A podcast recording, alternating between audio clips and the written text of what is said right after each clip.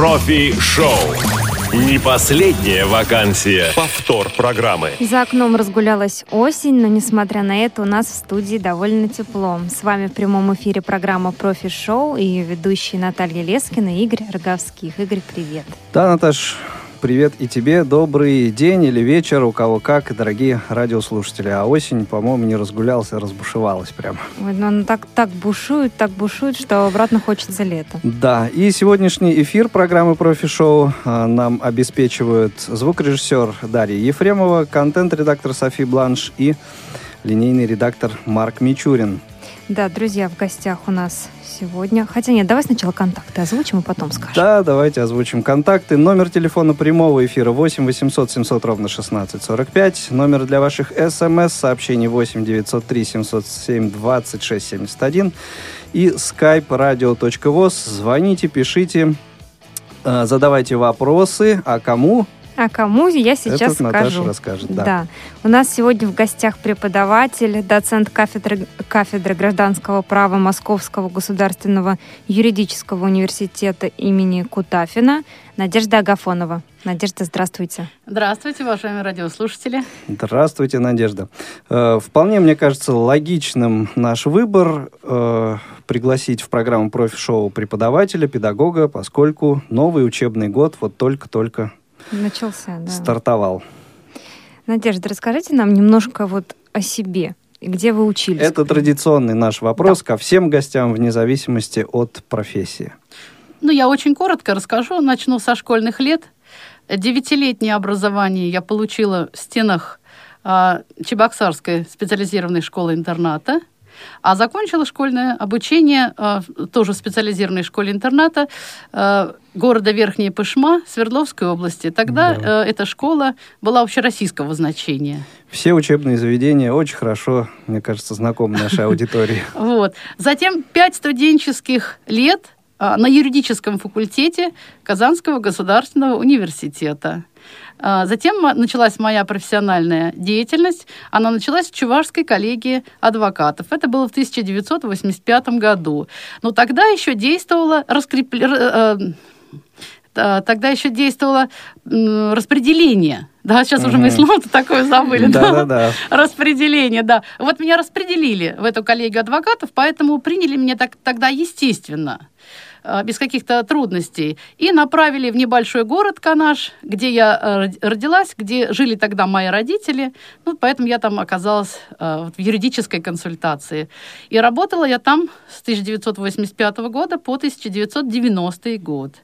А в 1988 году я поступила в заочную аспирантуру а, того высшего учебного заведения, где я сейчас работаю. Просто сейчас это университет, тогда это была Московская государственная юридическая академия.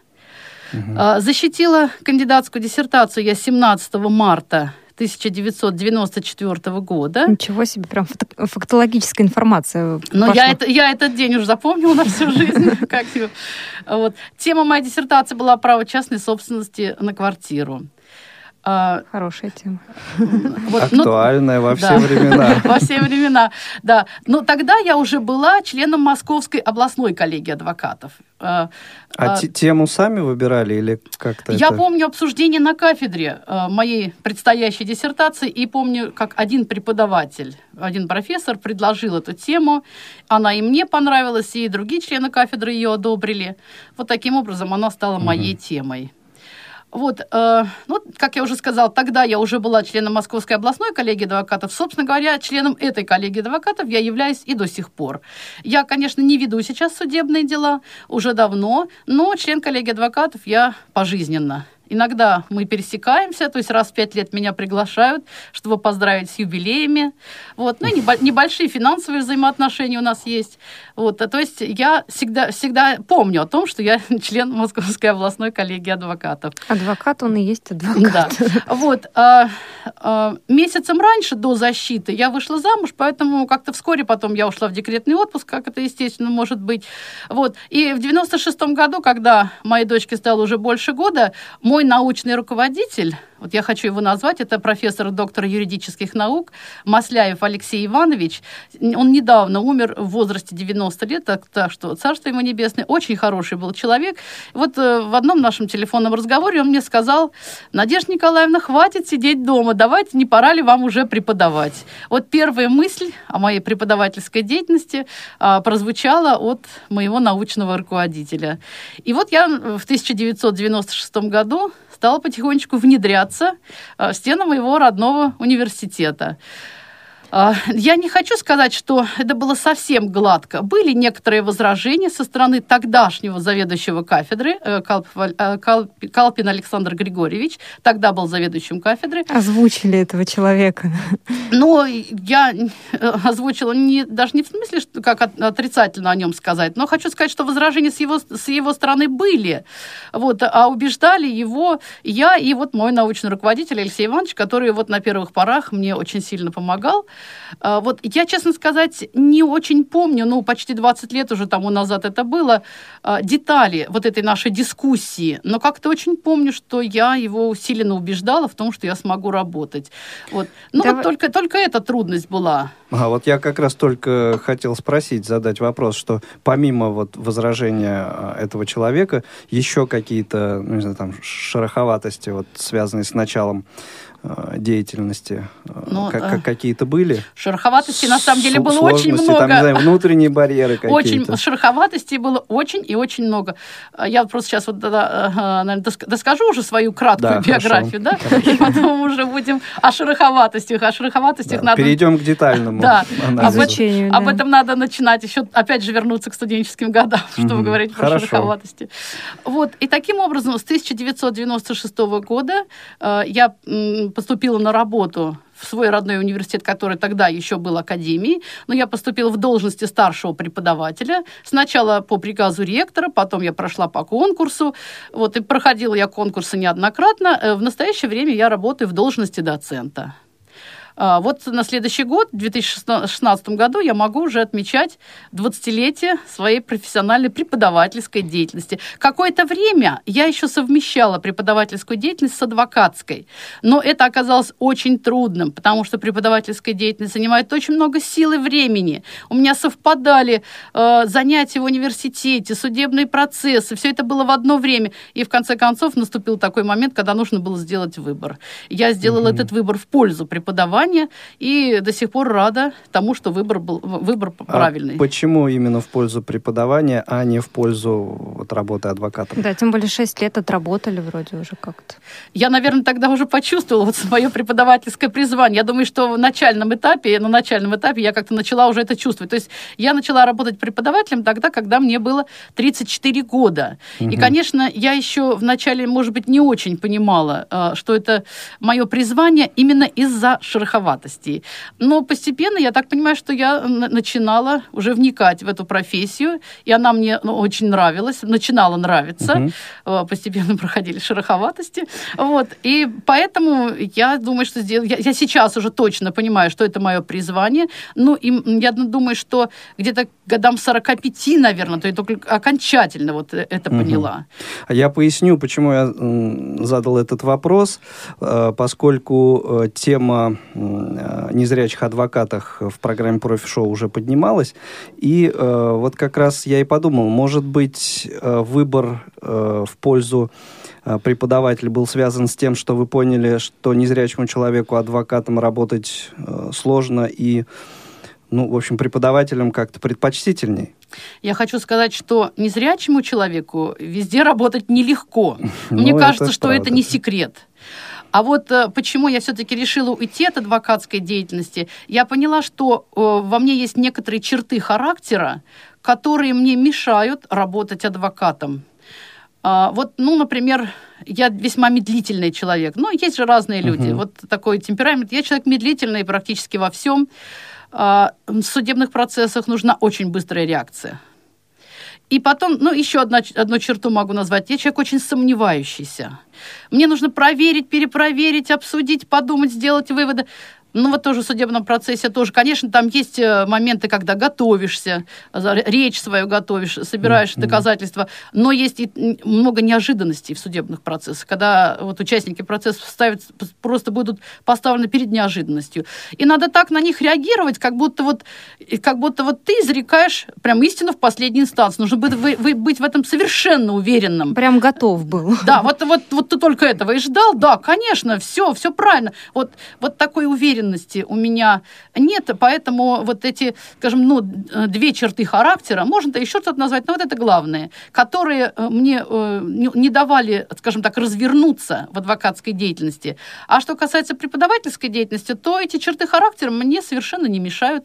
Ну, например, вот я засомневалась в чем-то э, на семинарах. Я говорю студентам, давайте посмотрим вот эту норму, такую-то статью. Я не запрещаю пользоваться планшетами, телефонами, но как можно идти против, против цивилизации? Угу. Да? Против вот. современности, да. Да, против пойдешь. этой техники невозможно. Я и не пытаюсь этого, этого делать. Я говорю, давайте найдем такую-то статью, такой-то пунктик, кто-то быстрее всех найдет, прочитает, и потом и все найдут тоже. И все, все сомнения разрешились. А если, скажем, какая-то наиболее трудная ситуация, ну, каверзный вопрос какой-то, например, задал студент, и я чувствую, что я вот, ну, на данный момент не могу компетентно ответить на этот вопрос, я вполне могу сказать, что э, мне нужно посмотреть для этого э, дополнительно материал, и давайте мы вернемся к этому вопросу в начале следующего семинара. Посмотрите это и вы тоже. То есть сейчас очень практикуется самостоятельная работа студентов. Давайте мы вместе посмотрим, и в начале следующего семинара вернемся к этому вопросу, его э, обсудим уже на новом уровне. И это очень хорошо и получается. вы такого э, как бы, подхода не чураетесь Абсолютно. и считаете, что авторитет ваш как преподавателя с э, э, вот со стороны студентов от этого никаким образом нет, не страдает. Нет, совершенно не страдает. А я вам скажу, сейчас очень многие так делают. Ну, как бы, то есть это распространено. У нас в университете тоже вот такие... Ну, хуже, если я буду выкручиваться, знаете, вот э, ну, как да, крутиться знаешь, как уж на знаю, сковородке да. и буду говорить какие-то глупости. А сейчас очень все быстро проверяют студенты, э, в общем, и могут быстренько указать на мои неточности. Зачем мне так, мне кажется, гораздо хуже. Вот, то есть вот эти черты ну, общем, характера, да, более которые... Всего знать все равно да, невозможно. те черты характера, которые мне мешали вот работать в адвокатуре, они мне совершенно не мешают преподавательской деятельности. Ну, я скажу тогда про шероховатость, ладно? Да, когда конечно. Уже, чтобы мы потом уже перешли к другим каким-то вещам. А вот дело в том, что э, надо признаться, что в юношеские годы, ну, это очень, это проявлялось и в школьные годы, особенно это проявило, проявилось в студенческие годы. Вот, вот. У меня было очень много внутренних эмоциональных комплексов, страшное их количество. Связанных э, с отсутствием зрения. Я думаю, что, конечно, прежде угу. всего, да. Это страх перед обстоятельствами, страх перед людьми. Это страшная неуверенность. Если сейчас у меня неуверенность, если она есть, то это как черта характера, а это уже не комплекс. Угу. Вот, но тогда она была вот именно в таком искаженном, совершенно гипертрофированном виде. Угу. Вот, это была м, удрученность своей инвалидностью. То есть, ну вот э, в молодом возрасте я представляла из себя э, какое-то такое молодое, унылое существо, вот. И мне поэтому достаточно трудно было учиться. То есть студенческие годы мои были омрачены именно этим. Я не помню какого-то плохого отношения ко мне преподавателей. Вроде ко мне относились нормально, все хорошо. Но вот все вот мои трудности были из-за этого. Когда я поступила в университет, я еще не умела одна ходить. И я вот э, одна пошла только к весне первого курса. Значит, водили меня одногруппники, они мне что-то читали, я очень этим тяготилась. Нет, чтобы это использовать вот для общения а, вот этим страшно тяготилась. Вот, но постепенно а я стала... Каким образом? То есть кто-то прикреплен был к вам? Они даже какую-то очередность устанавливали сами. Угу. Да, вот читали мне. Но это особо было... не заставлял их никто. Э, это была их, по-моему, все-таки инициатива, такая добрая, добрая инициатива. Но это было в основном на первом курсе. Дальше было немножко по-другому, потому что у меня был товарищ тогда, а, вот Спиридонов Виктор Вениаминович, сейчас он уже взрослый человек, адвокат. А, он учился годом старше, тоже в Казанском университете, на юрфаке, и он мне передавал свои учебники, записанные тогда еще на катушках. То есть mm-hmm. это же был 80-85 год. Mm-hmm. Тогда еще не было компьютеров, у нас мы не слыхом не слыхивали про это. То, что компьютеров и диктофонов э, Да, компактных, э, да, там- которыми сейчас пользуются многие, тоже не было, и пис- записывали все это на... Диктофоны были на малюсеньких кассетках, вот если, Мгм. если когда-то Если у видели кого-то такие. были. Маль- Да, у меня был такой, малюсенькие кассеточки были такие. Мгм. А я, знаете, вот, вот из-за своих комплексов, я вам скажу, на лекциях я, конечно, писала по Брайлю, но, знаете, исключительно на коленях. Я стеснялась положить прибор на парту. Ну что теперь? Я почему об этом говорю? Э, Для того, чтобы, если у кого-то вот есть такие комплексы, то я хочу сказать, что чем раньше вы их изживете, тем будет более счастливой ваша жизнь. Да, Сами себе облегчить жизнь. Конечно, ну конечно. да, потому что так получается, человек сам себе проблемы Вот. И я постепенно эти комплексы изж- изживала. Э, такой серьезный удар по своим комплексам я, я нанесла тогда, когда стала работать адвокатом. Вот. Там мне приходилось много страхов преодолевать. Общение у меня там было совершенно разное. Ну вот, от судей, прокуроров до подследственных, подсудимых. И с кем только мне не приходилось общаться. И вот я помню, что было мне очень страшно. И я этот страх просто усилием воли преодолевала. Даже более того, я помню а, вот и последний год университетской жизни, и первый год адвокатской деятельности у меня от напряжения температура даже поднималась. Вот я не, я не болела ничего, не кашляла, не чихала, просто от период, переутомления, от перенапряжения. Да, вот, э, вот такое даже было. И вот постепенно, постепенно я стала от этих комплексов избавляться. Вот, а, когда я пришла, приступила к преподавательской деятельности, конечно, э, я уже думаю, что была другой, нежели на студенческой скамье, я уже не боялась писать по Брайлю, но все равно, все равно еще комплексов было много. И в чем это проявлялось? Вот э, именно я стеснялась своей инвалидности, и все-таки тогда я стеснялась, что я чего-то не знаю. Вот, ну, например, вот такая простенькая ситуация. Я говорю студентам, например, э, возьмите учебники такого-то автора. Я им говорю. Ну, кто-то скажет, а, это вот такой синенькой корочкой. И я так прямо, я могла сама стать синей, по-моему, как эта корочка. От, от волнения, от переживания, что я, как же я скажу, я же не знаю, какого цвета эта корочка. Сейчас я просто спокойно совершенно говорю, я не знаю, какого цвета эта корочка, еще посмеюсь над этим, и они совершенно спокойно это воспри- воспримут. А тогда вот, вот была, такая, была такая проблема. Но вот э, постепенно, я думаю, что сейчас уже э, у меня совершенно принципиально иные отношения со студентами. То есть начинала я трудно, а вот от этой беспомощности у меня даже были ситуации, когда э, даже вот я начинала кричать, со мной истерика какая-то происходила. Вот э, от беспомощности такой. Э, Вот это первые годы, то есть, наверное, первые мои студенты очень страдали. И Я, и я, и они вместе Ну, наверное, мной. запомнили при этом. Я думаю, что запомнили, да. Ну, сейчас, конечно, у меня принципиальные, очень хорошие, очень добрые отношения со студентами. И я очень горячо люблю свою преподавательскую работу. И люблю своих студентов. То есть сейчас совершенно все иначе. Замечательно. Сейчас мы продолжим э, вот этот наш, как мне кажется, такой интересный, э, интересно начавшийся разговор. Да, я только еще раз напомню нашу контактную информацию для слушателей. Э, Дорогие друзья, 8 800 700 ровно 1645 номер телефона прямого эфира, 8 903 707 26 71 э, номер для смс-сообщений и skype-radio.voz. Это все средства связи для ваших э, звонков, сообщений эм, Надежде Николаевне Агафоновой, которая сегодня у нас в гостях. Задавайте вопросы, э, ну, кого, Пишите кого, мне кого смс. какие интересуют, да. Мне. Надежда, ну вот... Тебе с вопросами для Надежды. Да, мне с вопросами для Надежды. Очень, кстати, хороший вариант. Надежда, ну вот вы сказали, да, что вам э, позвонили, сказали, что вы засиделись и позвали. А до этого вы мысли допускали вообще о том, что вы можете выбрать эту профессию? А, Я думала об этом, думала как-то об этом, но э, я не знаю, как, э, возможно, я решилась бы, но не знаю, когда это произошло бы. Но я хочу сказать об очень интересном таком обстоятельстве. Вот э, до того момента, как я полностью осознала, что преподавание это мое призвание, мне очень часто снились сны, где я либо учитель, либо ученик. И до чего смешные были сны эти. Они какой-то вот с такой э, определенной периодичностью настойчиво мне снились эти сны. Вот э, это как-то вот видимо, дух мой угадывал э, что-то мое Подсознание ваше будущее. Да, работало. подсознание угадывало Мгм. мое будущее. Я утром просыпалась в удивлении. Даже один вот сон расскажу, смешной такой. Как будто вот у меня уже двое маленьких детей, а я их оставила и поехала учиться в Верхнюю Пышму в Свердловской области. Вот. И кто-то э, распространил эту информацию, что вот э, Надежда-то бросила детей и учиться поехала.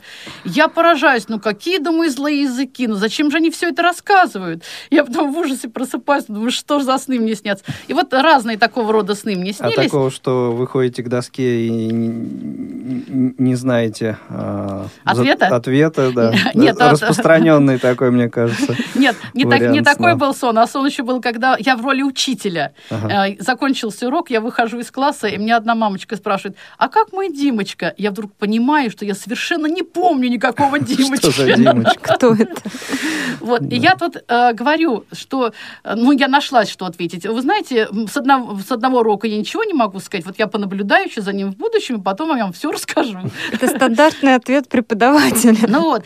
А после того, как к 45 годам я вот уже точно осознала, что это мое призвание, эти сны совершенно прекратились. Они уже стали не за ненадобностью, скажем так. Ну да, они стали явью, я хотел Они сказать. стали, они стали явью. В общем, я не знаю, когда бы я сама проявила инициативу. Возможно, если это мое призвание, возможно, я когда-то и пришла бы к этому. Мгм. Но вот счастливо так получилось. Мой научный руководитель, он сыграл большую роль в моей жизни. Э, Он очень добрый, хороший человек. И вот э, получилось так, что от него первая инициатива Ну исходила. вот когда уже вас взяли, да, вы устроились, не было такого, что, допустим, у вас что-то не получается, и там кто-то вам говорит, э, ну вот мы же говорили, что вот не надо брать или еще что-то вот. Я вам хочу сказать, что именно так вот не говорили, но было вот, к сожалению, такое обстоятельство, когда я не совсем могла находить э, язык с самыми молодыми студентами, студентами дневного отделения, и у меня были с ними конфликты вот в первые годы. Э, я уже сказала, почему вот от бессилия, от своего страдания, от этой инвалидности. Вот, и потом кто-то умный, какой-то умный человек, вот я не знаю, кто это, решил так, и два года мне не давали дневные группы. Два года. Потом прошло два года, как-то само собой мне их опять дали, и все уже изменилось. То есть какой-то был мудрый совершенно шаг, я не знаю, сознательно кто-то этот шаг сделал, неосознанно, возможно, и неосознанно даже. Но вот такая ситуация была, да. Мне не давали два года дневные группы. Ну, Но- дали время вот Да, привыкнуть. дали, да, да, дали время адаптироваться, потому что с заочниками легче, они взрослые уже, но там свои трудности, заочники больше требуют. Но они зато все равно как-то относятся к преподавателям более по-взрослому, с ними легче находить общий язык. Если знания есть, то легче, да. Вот. И поэтому вот такой мне дали передышку для адаптации. Я вот это помню, э, не знаю только кого благодарить. Как-то вот получилось так, что Проведение. да, да, да, проведение совершенно верно руководило мною. И вот такая, так, когда была маленькая передышка, э, непосредственно упреков таких я не слышала. Нет. Хорошо, то есть вот эта ситуация, ну, будем э, считать, что сама собой вот она так э, разрешилась. счастливо да? очень Счастливо, да. А наверняка же какие-то были такие моменты, вот эти комплексы, над которыми приходилось работать самой. Их, иск- Постоянно. их искоренять. Постоянно. Вот, эм, я думаю, э, вот эта информация будет наиболее ценна для наших слушателей. То есть какие-то, может быть, ходы подсказать, как в себе вот это все искоренить. Я думаю, что главное, вот ключевое здесь, это э, вот такая мысль, что э, студенты и, скажем, члены трудового коллектива будут относиться к инвалиду точно так, как он сам относится к своей вот этой инвалидности, к своей этой особенности. Если я э, первые годы стеснялась своей инвалидности, боялась э, лишнего шага сделать и так далее, то в напряжении были все. И я, и Мгм. студенты, Да. и члены трудового коллектива как-то настороженно так э, вот э, обращались со мной, разговаривали. Вот, когда я поняла это, что э, вот самое главное, это мое собственное отношение, если я отношусь к этому легко, просто как к особенности, э, ну, моей особенности. Ну, вот у меня э, волосы темного цвета. Ну, я не блондинка. Что мне теперь стара- страдать от того, что я не блондинка? Нет, у меня волосы темного цвета. Хорошо. Вот у меня отсутствует зрение. Ну, да, это тоже моя особенность. И я, соответственно, приспосабливаюсь как-то Ну, да, к то есть этой это особенности. некая неизбежность. Это некая неизбежность, к которой надо приспособиться, э, какие трудности преодолевать, но эти трудности естественные. И вот когда я стала это понимать, и вот я стала ну, как-то анализировать свои ситуации, где, скажем, я поступила неправильно, ну, например, вот э, э не сдержалась, э, назвала угу. кого-то глупым студента какого-нибудь. А вот как я, вы, у меня такая, как сейчас пришли... я договорю, да, Игорь, да. у меня была такая ситуация, конечно, этого нельзя допускать, но как-то я не сдержалась и сказала, Роман, вы глуп. Потом я очень, ну, как я думала, ну, вот он может пожаловаться, вполне, конечно, и будет справедливо, но как-то обошлось.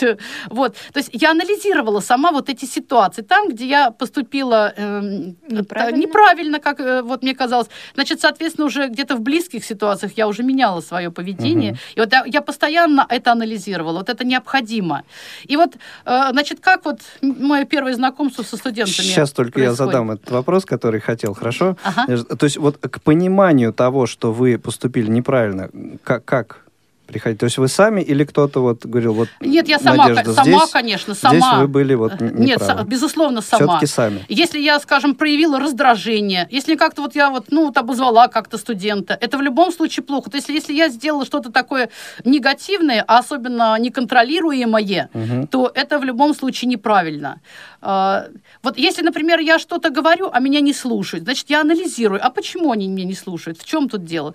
Вот э, так, таким образом. То есть то, что мне не нравится в моем образовательном процессе, то я анализирую, как это можно улучшить. Я, э, конечно, нигде не училась специально преподаванию. Э, у нас где-то в аспирантуре были какие-то семинары по педагогике, но я не помню, э, был ли результат от этих семинаров.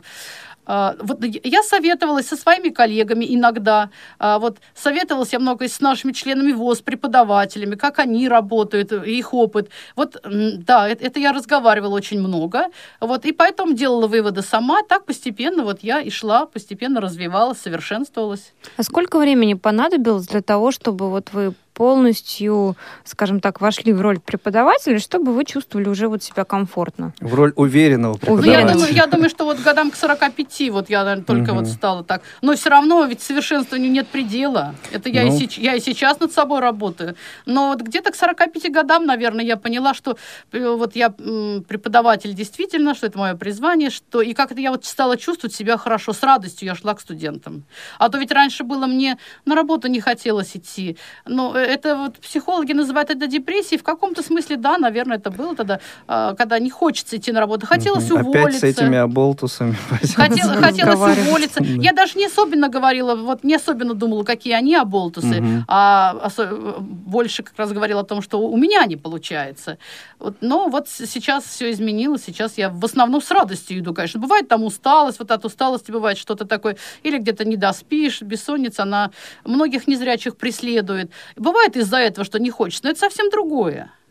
Как вы доросли до доцента кафедры гражданского права? Это же вот вообще, то есть вы пришли э, преподавателем, потом ну, там есть просто определенные требования, значит, определенное количество работ нужно а, написать.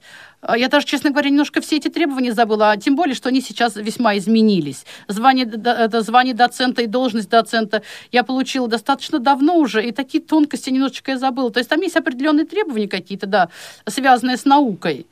Вот если этим, этим требованиям ты отвечаешь, то тогда присваивается значит, и звание доцента, и потом переводится на должность доцента, преподаватель. Вот, э, поэтому это достаточно давно уже произошло. Немножко у меня стерлось, стерлись памяти детали эти. Но долго вы проработали, прежде чем получить эту э, должность? Старшим преподавателем? Наверное, а, наверное, лет семь.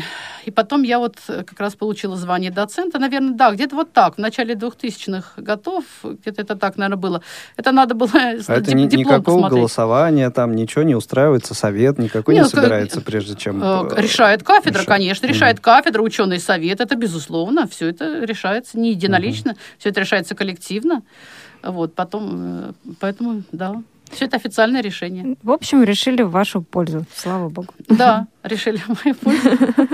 Друзья, мы ненадолго прервемся. Вы не отключайтесь, пожалуйста, потому что мы вернемся через пару минут буквально. Что чаще всего обсуждают девочки? Ну, например, мальчиков, одежду. Или других девочек. На самом деле очень много тем. Вот мы и задумали новую программу «Между нами девочками». Там мы поболтаем. Слушайте и присоединяйтесь к нам два раза в месяц по вторникам в 17.00. Посекретничаем. Вы слушаете повтор программы. Работа, работа, перейди на Федота, с Федота на Якова, а мне их зарплата.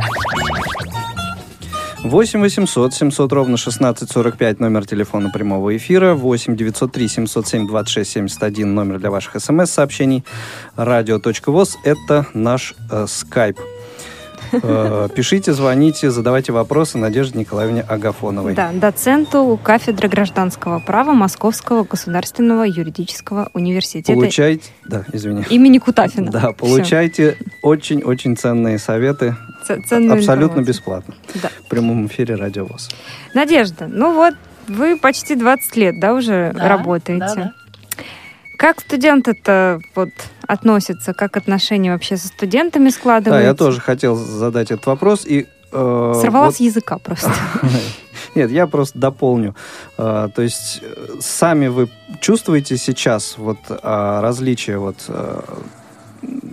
то, как студенты сейчас относятся э, к вам, и то, как это было В ну, вот начале. несколько лет назад. Ну, там, отличие, начале. конечно, существенное. Вот Мгм. все связано именно с тем, о чем я говорила. То есть, если я раньше была сама очень напряжена, э, как боязлива, стыдлива, не знаю, чего, боялась того, чего не надо бояться, то они тоже напряженно очень ко мне относились. Мы с ними ссорились поначалу очень много.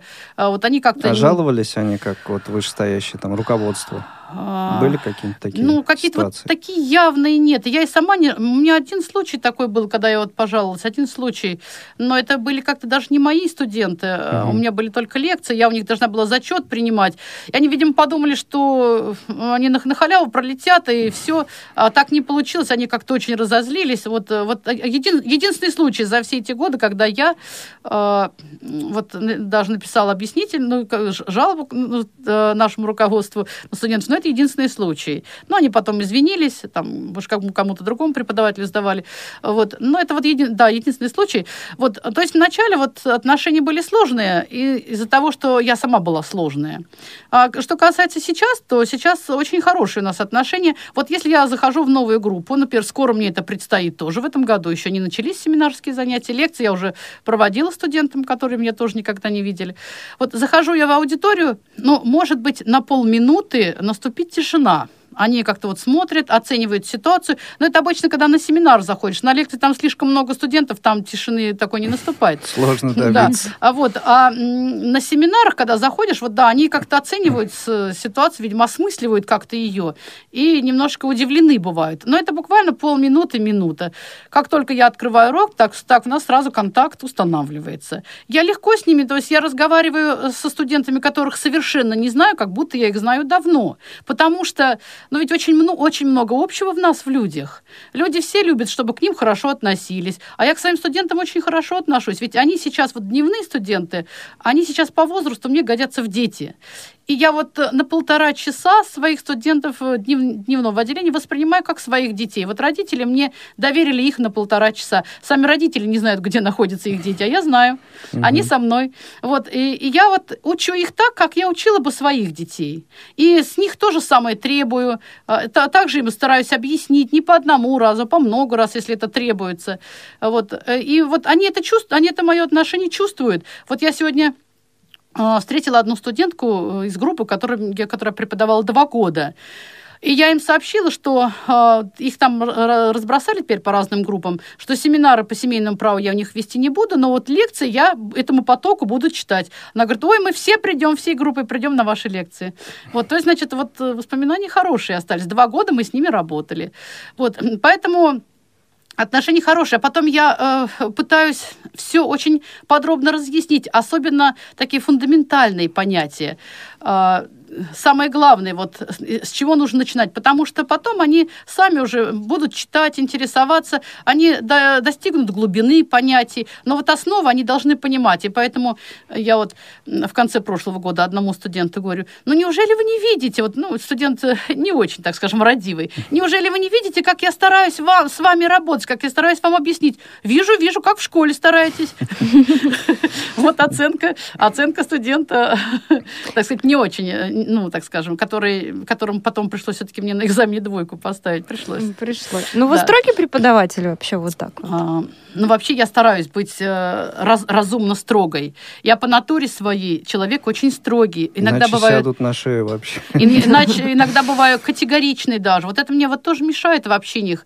Э, э, Я начинаю, может быть, много очень требовать. И вот здесь я об одном феномене таком могу вам сказать, что вот э, из-за своей инвалидности, своей незрячести, я не могу осуществить тотальный всеобщий контроль за студентами. Вот, И вот, это- вот, этот и вопрос, это- он на поверхности да. такой, и это да. может быть даже очень хорошо, потому что если бы я могла этот контроль осуществить, то студентам бы пришлось очень плохо. Очень туго Я думаю, бы. что им пришлось очень туго, потому что я знаю вот э, наших преподавателей в нашем университете, которые являются очень опытными, очень грамотными, знают они очень много. И когда я со студентами, ну, спрашиваю, кто у вас в прошлом году преподавал? Ну, вот такой-то преподаватель. Ой, говорю, такой, такой опытный преподаватель, вы, наверное, так хорошо знаете предмет. Они говорят, ну, он, конечно, опытный, но мы в таком напряжении сидели, сидим полтора часа, что ничего не успеваем усвоить. Понять. Вот, да, вот это такие э, есть, вот так, такое явление тоже есть. Поэтому я, конечно, ну, будучи зрячим преподавателем, думаю, что перегнула бы палку, потому что вот я знаю натуру свою, я очень требовательна, это мне мешает и в отношениях с моими дочками. Но я работаю над собой, я стараюсь быть мягче, стараюсь помягче относиться как-то к студентам, э, поэтому я думаю, что это, ну, это лучше для них. Но я стараюсь все-таки вот э, проводить контроль, безусловно. То есть, значит, у меня как происходит, вот если говорить о деталях, э, на семинарах и на лекциях я без секретаря. Я од- один на один со студентами. Кстати, начинала я когда? Я несколько лет и на семинары, и на лекции ходила с секретарем. Вот, э, потом э, даже вынужденная произошла ситуация. Секретарь, с которой несколько лет работала, она ну, была уже в возрасте, она не могла уже работать. И у меня тоже какой-то вот такой был период небольшой депрессии. Мне даже тоже вот не хотелось работать. Я ходила, начала ходить одна. А потом я так поняла, что это так хорошо, когда я одна со студентами. Мне э, вот даже легче, легче, потому что секретарь сидит со мной, ну, как мама прям. Это, и потом студент- студенты начинают к ней обращаться, вместо того, чтобы ко мне обратиться. Это нехорошо. Ну, Вот. конечно, да. Теперь я на семинарах и на лекциях одна. А, а ну, вот, а вот тот самый контроль, который, вот, наверное, в э, круг обязанностей секретаря входил, да, вот все-таки Ну, контролировать а- ситуацию, чтобы там шпаргалками не пользовались вот, и так а, далее. обязанность контроля входила, но я бы не сказала, что они хорошо с этим справлялись. Мгм. Нет. А вы сейчас как, Значит, каким образом? э, вот здесь надо просто отдельно говорить о семинарах и об итоговых аттестациях, о зачетах и экзаменах. Э, Как я уже сказала, на семинарах я одна со студентами. И здесь есть некое так называемое, я называю это неизбежное зло. А, неиз- Оно проявляется в том, что студенты друг другу, конечно, подсовывают ответы. А, Это может быть в бумажном варианте, это может быть э, на планшете, на телефоне, но так или в той или иной форме друг другу они помогают.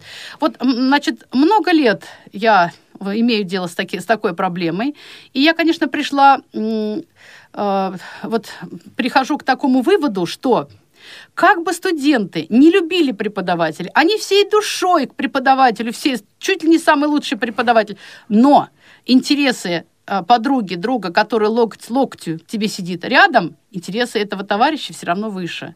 Вот, поэтому Святое. есть, да, это, это для них святое. Поэтому э, это не, из, не из того, что они ко мне плохо относятся, Ну, а, конечно. а вот э, товарищу э, на- надо помочь, и они это делают. У меня сейчас есть один студент, который сейчас уже аспирант нашей кафедры. Он был в прошлом моим студентом, моим дипломником в течение нескольких лет. И вот он как раз был э, тем сильным студентом, который подсовывал слабым студентам ответы. Я ему многократно выговаривала за это. Он не отказывался, он молчал. То есть он э, не, соп- не сопротивлялся тем тому, что я ему говорила, но все равно продолжал это делать. Да, Вот. По-другому он не мог. По-другому он не мог. Вот, а, значит, ну что я хочу сказать? Какой мой противовес есть против этого?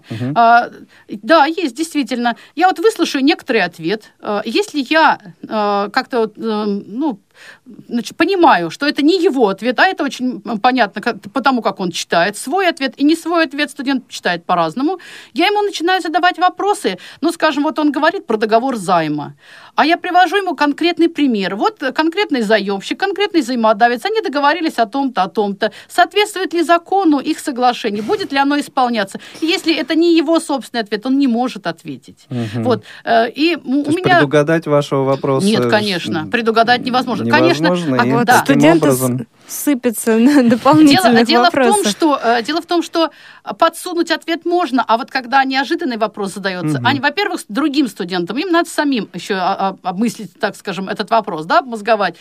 А потом, есть- как они мог- могут подсказать? Они же начинают шептать, а я же это слышу. Вот, а тут уже, тут-то мне легче уже это все заметить. Я Вот. вспоминаю свое студенчество. Вот, но я вам хочу сказать, что это ведь не только у незрячих преподавателей. Я же разговариваю со зрячими э, преподавателями, не только с нашего университета, а я и разговариваю со студентами тоже не только нашего университета, с другими, ну, скажем, с детьми моих подруг, друзей, да.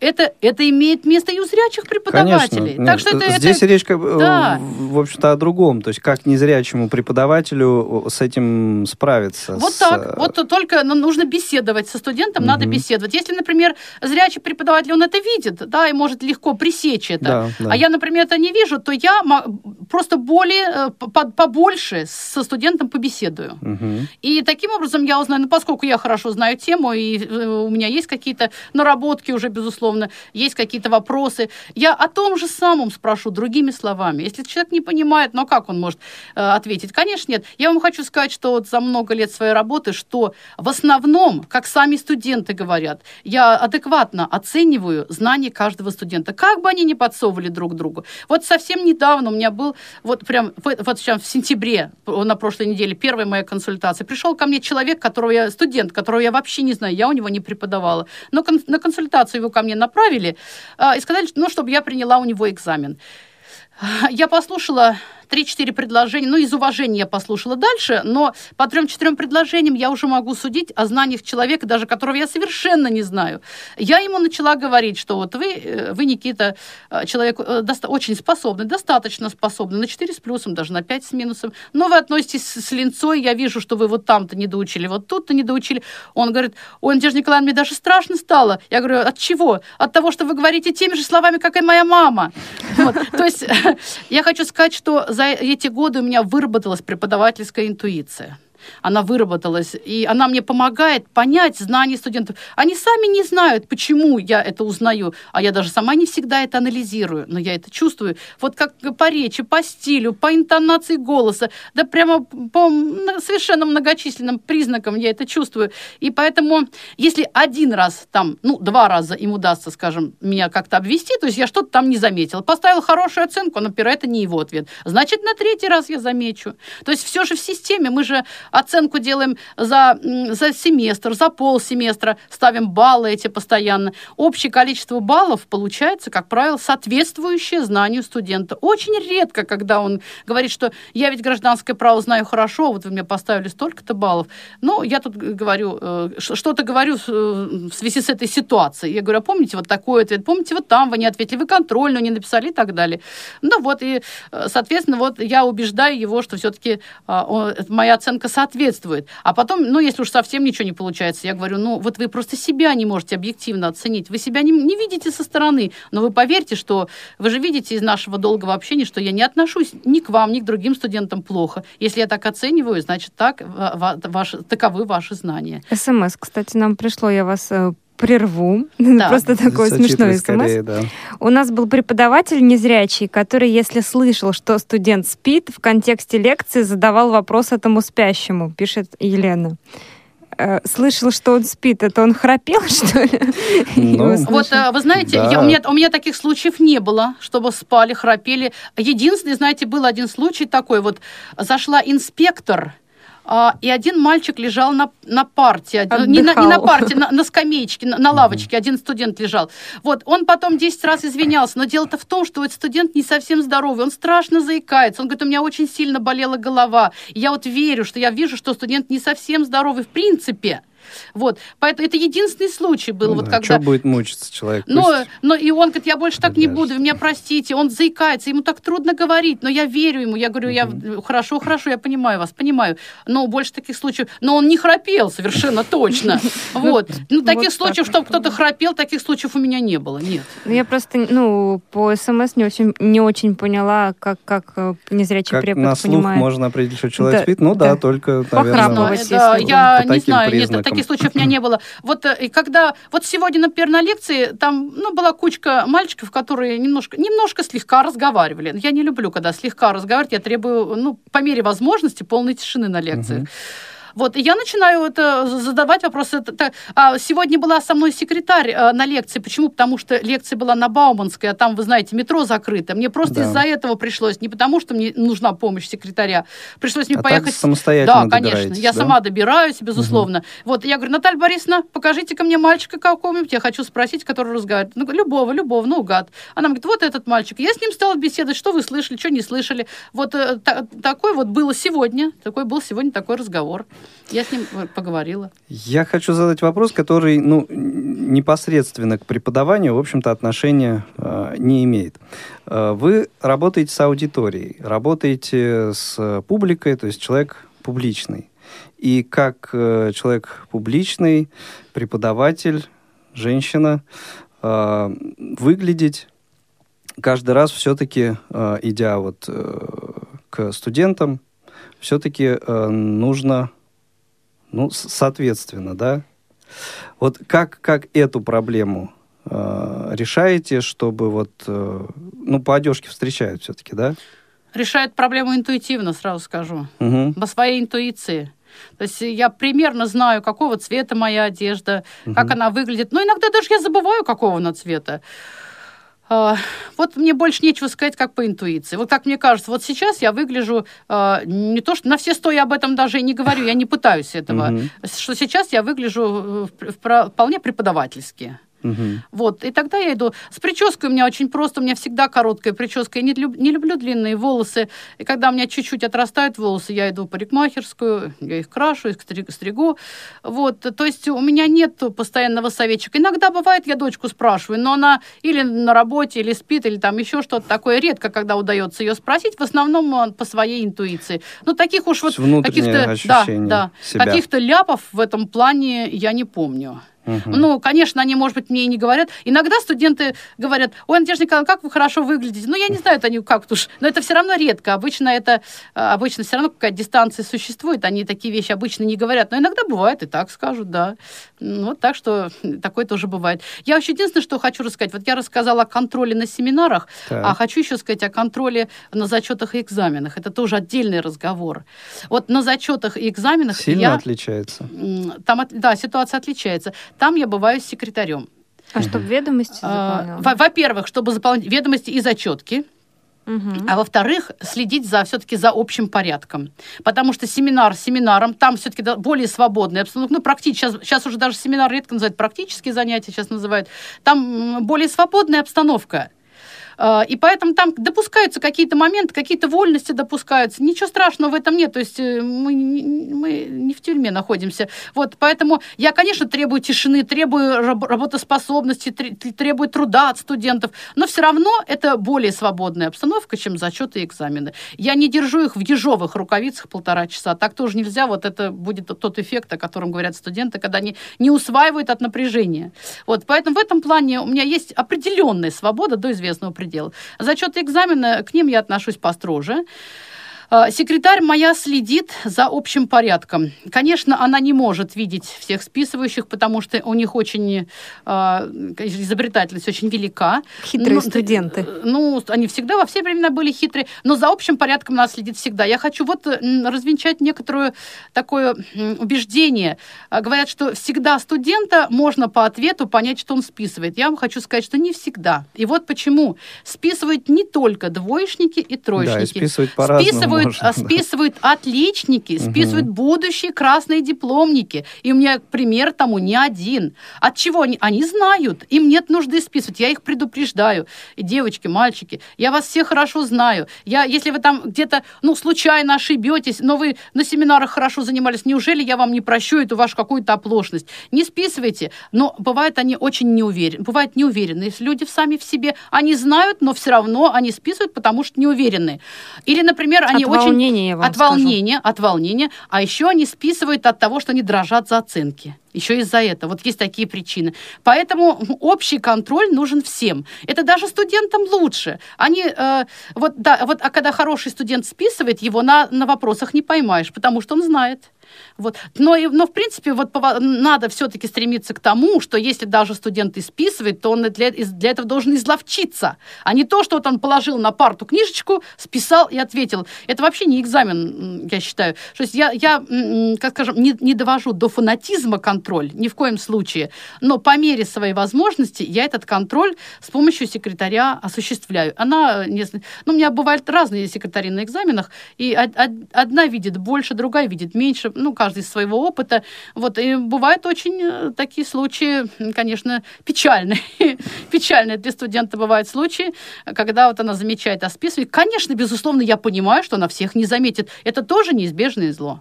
Тоже неизбежно. А я вот там один пример, э, один случай интересный, Мгм. смешной расскажу. В конце прошлого года один мальчик, ну, э, очень слабенький студент, очень слабенький, пришел он, ну, не получил он семинарский зачет, пришел он его сдавать. А, ну, это Никита просто по совпадению. Я там говорил Никита, здесь Никита. Это разные совершенно люди, просто имена совпали. Я говорю, Никита, дайте, пожалуйста, понятие договора банковского вклада.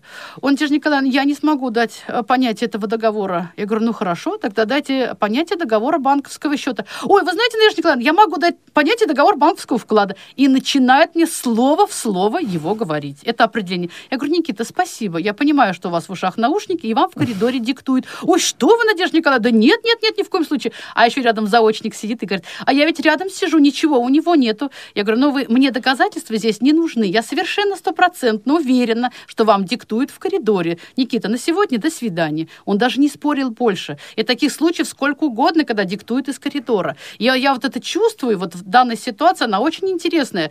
Э, А что, если все-таки интуиция подвела на данный момент? Ну, это, это может быть очень... Но я же этого человека знаю два года. Мгм. Я, это конец второго Тут года. опыт я, уже опыт играет уже, роль. Конечно. Но если но человек, он не компьютер, он может ошибиться. Но ничего очень страшного-то нет, если, скажем, вот я, скажем, ошиблась. Ну, второй раз, значит, хорошо сдаст. Но я думаю, это маловероятно, потому что, ну, этого студента я очень хорошо знала и слишком явно. Мгм. Вот он только сказал, я не могу дать ответ. А я могу, я могу дать ответ. И дос- дословно. Ну я, да, про, я про себя думаю, очевидно. а могу ли я так дословно вот дать, как он сейчас говорит?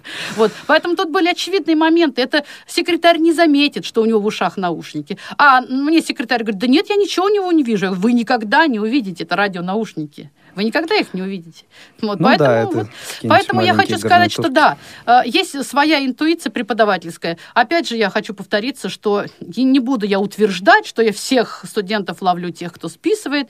Э, Я э, стремлюсь это сделать, а уж как получается. Но ведь все знают прекрасно, что и у зрячих студентов списывают. Я вот не думаю, что у меня списывают больше. Ну, но я, ладно, даже, даже, скажем, пусть не буду я этого утверждать. Но они, сп- ну, студенты списывают ведь у зрячих преподавателей. Наташа, Еще как! вот именно, вот именно. Так что Технологий списывания очень много. она очень многообразна. А вот сейчас вот с радионаушниками с этими, это, конечно, бич вот такой Вот особый. такого у нас, кстати, не было. Хотя Но это я- несколько лет назад появились они. А у меня даже одно время как-то дочка пришла помогать мне. И она вот, э, ну, она молодая девушка, сдает молодой человек. Она взяла у него, вытащила из-под свитера какой-то этот... Что-то там аппарат. ну, вот с, с провода там, с какими-то Мгм. этими этими. Он, конечно, возмутился, но ничего тут не понятно. Ну, на самом деле, все вот эти э, хитрости, э, радионаушников тогда еще не было, но э, вот э, кто из наших слушателей помнит э, замечательный фильм 60-х, по-моему, или там 70-х годов «Большая перемена», там вот как раз э, Про зуб э, экзамены таким образом э, издавали, что э, тоже там какое-то устройство, радиоприемничек такой был, там на, наушник, да, и в общем... А, это когда студент пришел и сказал, у меня зуб болит? Вот По-моему, да. Я сейчас подробности уже не помню, но, в общем, технология то есть мысль уже тогда про прослеживалась. Ну, я вот смотрю, я сама, сама смотрю на время, что осталось 5 минут, а то у меня еще ну, куча смешных случаев, интересных случаев, еще много. Сейчас, сейчас даже сама вспомнила. Ну, у нас даже меньше, чем 5 да, минут, я где-то уже не буду минутки 3, наверное, остается. А, вот я, я бы рискнул такой вопрос задать. Надежда, вот на ваш взгляд, какая э, самая такая вот сложная сложность у незрячего у незрячего преподавателя, с которой, ну вот как минимум с, с которой вы столкнулись в своей практике? Вот какую из проблем решать было сложнее всего? Вы знаете, мне иногда бывает вот э, неудобно, знаете, вот не, все, не всегда запомнишь всех по, всех по голосам, угу. но не всегда. А, а студенты, они вот Понимаете, у них знание о том, что я не вижу, и реальная жизнь расходятся. Они как параллельно существуют. Они прекрасно знают, что я не вижу, да, но они в повседневной жизни это не учитывают. Они, например, говорят, там, Надежда Николаевна, там можно мне выйти? Не называют, кто это, да, они, mm-hmm. они предполагают, что я это знаю. А, Надежда Николаевна, вы знаете, я хочу но дополнить. они просто не задумываются Они, они абсолютно, этом, да. это, я mm-hmm. говорю, для них это параллельная информация. Вот я не зрячий человек, да, они это знают, но, но они ведут со, со мной так, как будто я обычно зрячий человек, как будто я их знаю. Mm-hmm. Вот. А я им говорю, я им говорю, вы называйте себя, называйте себя, но постоянно, каждый раз, устаю уже так говорить, каждый раз. Они вот, ну, даже бывает иногда вот уже год работаешь с группой, все равно у них, у некоторых, мне кажется, похожие голоса. Ну вот похожие, да и все. Вот. И я их не могу иногда различить. Но я тоже проблемы из этой большой не делаю. Но иногда как-то вот бывает такое, что э, вот они, когда ко мне обращаются, и, и когда я с ними разговариваю, я люблю называть их по имени. Я их называю на «вы», но по имени. Uh-huh. И вот когда я не знаю имени, и мне немножко дискомфортно. Я, я иногда говорю, называйте себя, называйте. Хорошо, они называют себя. Ну, вот как-то постоянно вроде устаешь это говорить. Вот, э, ну, вот немножко есть в этом сложность. Сказать, что она самая большая, Наверное, нет. Э, Но она, наверное, сложно решаемая самая такая. Она, она практически тоже нерешаемая, то есть она в той или иной мере, угу. она будет существовать всегда. Ну и совет вот тем, кто выбрал или собирается выбрать э, для себя э, профессию, профессию преподавателя, этот путь.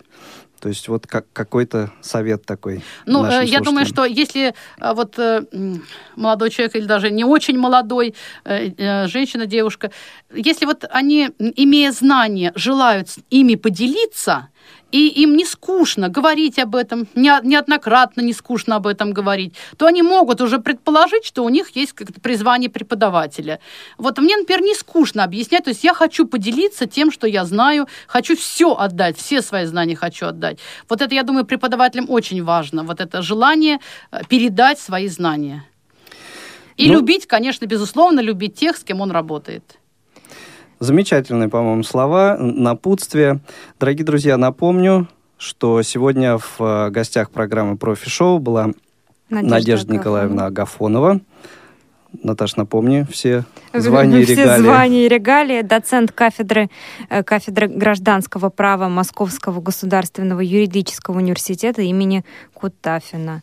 Друзья, к сожалению, время у нас заканчивается. Мы с вами прощаемся. С вами были Игорь Роговских и, и Наталья, Наталья Лескина. Лескина. Всем спасибо. До следующего выпуска программы «Профи-шоу». А вас Сейчас? еще ждет рубрика от Константина Лапшина. Слушаем. Спасибо.